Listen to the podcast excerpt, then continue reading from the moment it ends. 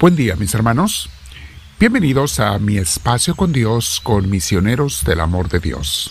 Ya sabes, nos preparamos para este momento de crecimiento espiritual, de meditación y luego una invitación para pasar un tiempo a solas con Dios. Te invito a que te sientes en algún lugar, lo más tranquilo posible, que te pongas audífonos si los tienes. Vamos a mantener la espalda recta, para que nada se canse de nuestro cuerpo, para que esté lo mejor posible. Nuestro cuello y hombros relajados, si te ayuda y puedes hacerlo, cierra tus ojos y comencemos respirando profundo, llenándonos de la presencia de Dios. Y al respirar profundo y con mucha paz, invocamos al Espíritu Santo, le decimos, Espíritu Divino, ven a mí, te lo pido, me haces falta, no quiero vivir sin ti. No quiero nunca estar sin ti.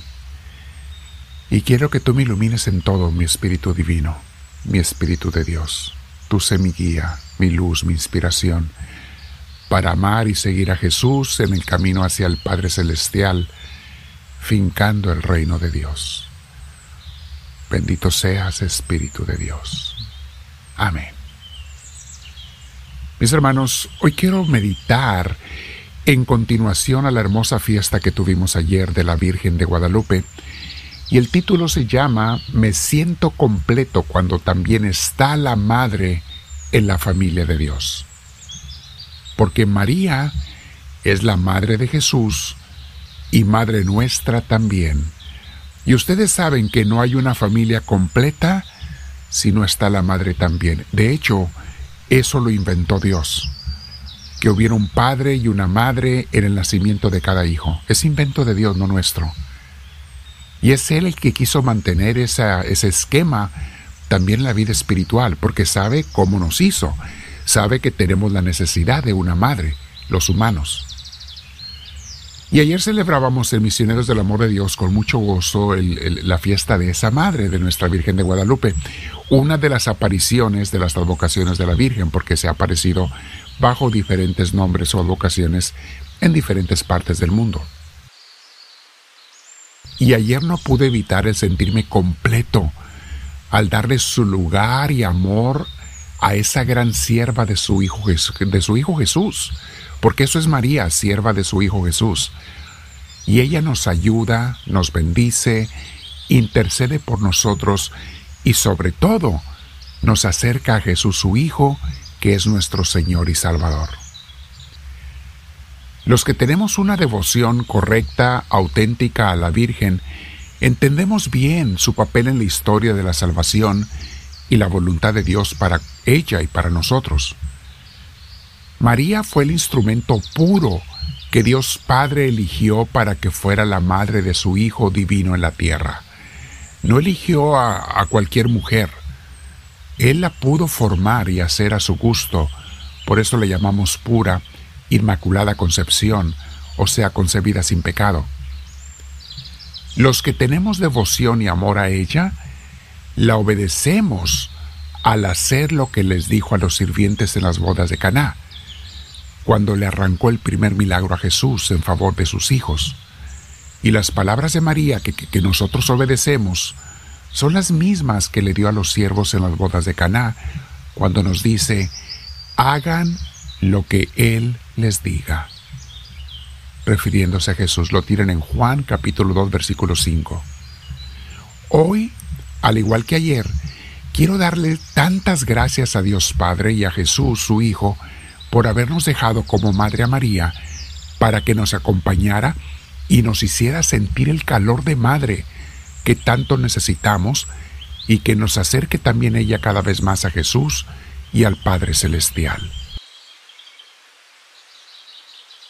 En mis años de ministerio, mis hermanos, he visto a muchísimas personas que gracias a la intercesión y a su devoción a la Virgen María han corregido sus vidas, Muchos han dejado el vicio, el alcohol o drogas gracias a una devoción a la Virgen que los arrimó a Jesús.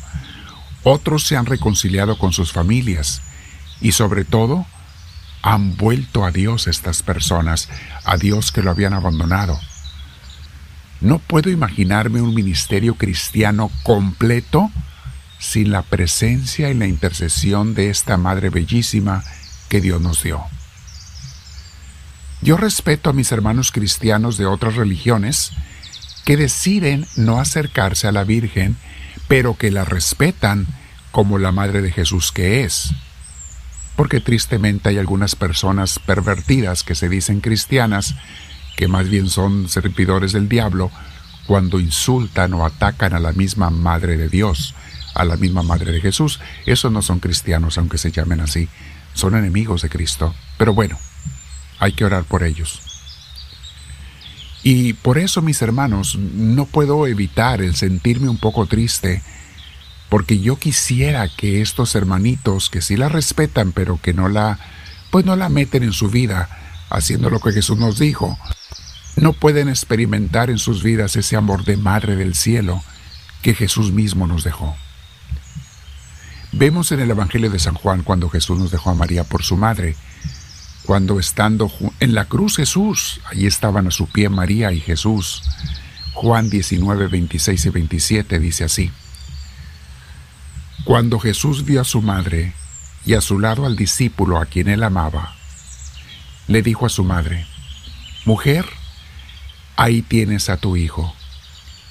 Luego le dijo al discípulo, ahí tienes a tu madre.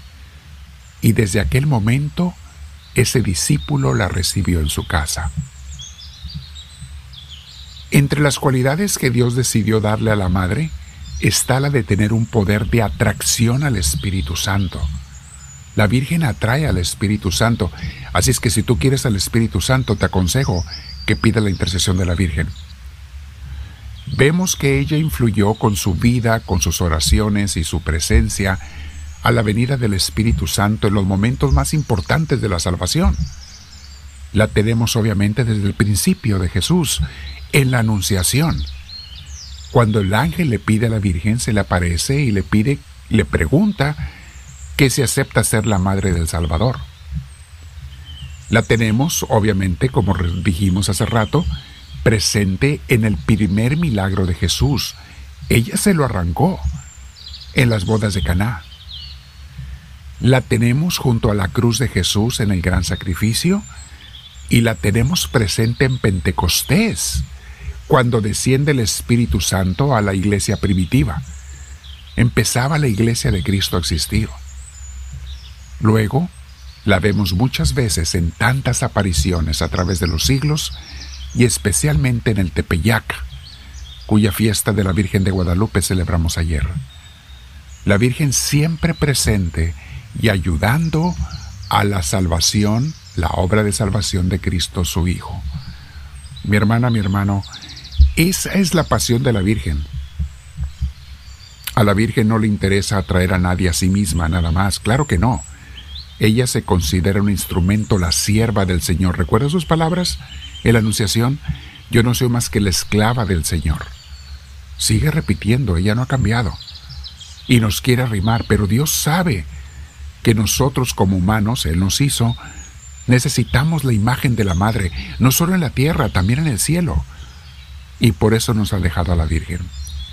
Ayer no pude evitar el sentirme muy completo en la fiesta de la Virgen de Guadalupe y por eso en mi devoción personal, en mi oración personal, Constantemente estoy acudiendo a ella para que me enseñe a escuchar a Jesús, a obedecerlo, a amarlo y a través de él al Padre Celestial. Hoy te invito, mi hermana, mi hermano, a que tú medites.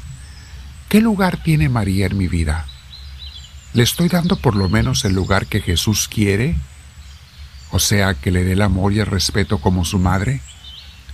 ¿O estoy aprovechando más de lo que Jesús me ofrece al tomarla como intercesora? Bueno, tú piénsalo, medita con Dios, platica con Jesús y pregúntale qué es lo que tú quieres, mi Jesús Santísimo, que yo sienta por tu madre o cómo me relacione con ella. Dile a Jesús, háblame Señor, que tu siervo te escucha.